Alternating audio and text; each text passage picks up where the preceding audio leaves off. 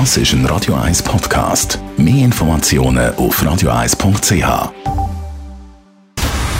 Dr. Age. Der Vincenzo Paolino beantwortet die brennendsten Fragen rund ums Leben im Alter. Jetzt auf Radio 1.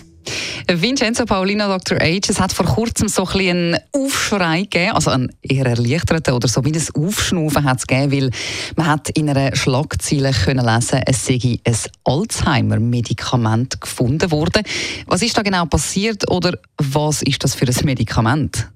Ja, die, äh, in Amerika hat die entsprechende Behörde ein Medikament zugelassen am 7. Juni, also gerade wirklich ganz äh, frisch, mit dem äh, der Wirkstoff heißt Aducanumab und wird dort vertrieben unter dem, unter dem äh, Markennamen Aduhelm. Das ist ein Medikament, das äh, helfen soll, dass die Ablagerungen im Gehirn, die klassisch sind bei der Alzheimer-Demenz, diese äh, Eiweißablagerungen, dass die abgebaut werden durch das Medikament und dass dadurch die kognitive, also die geistige Leistungsfähigkeit wieder besser besser wird. Das ist das mhm. Versprechen äh, dieses Medikaments. Also nach solchen Schlagzielen sind sicher die Hoffnungen bei Betroffenen sehr groß, aber ich glaube, leider muss man da die Hoffnungen ein bisschen dämpfen, oder? Ja, leider ist es so, dass die Studien, die zu der Zulassung geführt haben, recht widersprüchlich, äh, widersprüchliche Ergebnisse gezeigt haben. Die Firma hat das selber auch zugegeben und die Zulassung erfolgte auch nur unter der Bedingung, dass die Firma jetzt nochmal eine große Studie machen muss, um wirklich die Wirkung zu beweisen. Mm, der Druck natürlich auf so eine Behörde ist sehr groß. Es gibt äh, Millionen Menschen in Amerika, die äh, von Alzheimer betroffen sind, auch in Europa, selbstverständlich auch in der Schweiz. Und ähm, die ähm, Verbände der Betroffenen, die, die rufen natürlich danach. Und, und die Firma selber will das Produkt ja auch verkaufen.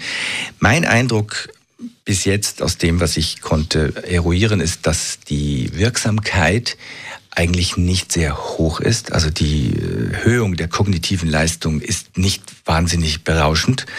Und dazu ist es so, dass es auch Nebenwirkungen gibt. Das kann also Hirnschwellungen geben und äh, es braucht auch eine gewisse Dosierung, damit das überhaupt wirken kann.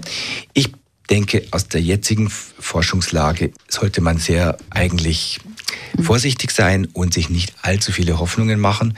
Wir alle wünschen uns das natürlich, aber ähm, man darf auch nicht übereilen. Aber ist es immerhin ein Weg in die richtige Richtung, also dass da in der Forschung etwas passiert? Ich, ich würde hoffen, dass es so ist. Ähm, wir hatten ja auch die Irene Bob hier zu Gast in dem Dr. Age Talk kürzlich. Sie hat ja auch eher sehr ähm, pessimistisch geklungen. Und für mich sind die jetzig vorliegenden äh, Studienergebnisse noch kein großer Anlass zur Hoffnung. Ich wünschte mir auch, es ginge schneller, ähm, aber es ist offensichtlich ein sehr schwieriges Thema, äh, ein sehr schwieriges Problem, das zu lösen die Wissenschaft bis jetzt meines Erachtens noch nicht in der Lage war. Besten Dank für deine Einschätzungen. Vincenzo Paulino, Dr. H. Dr. H. Jeden Sonntag auf Radio 1. Unterstützt von Alma Casa. Wohngruppe mit Betreuung und Pflege rund um Tour. www.almacasa.ch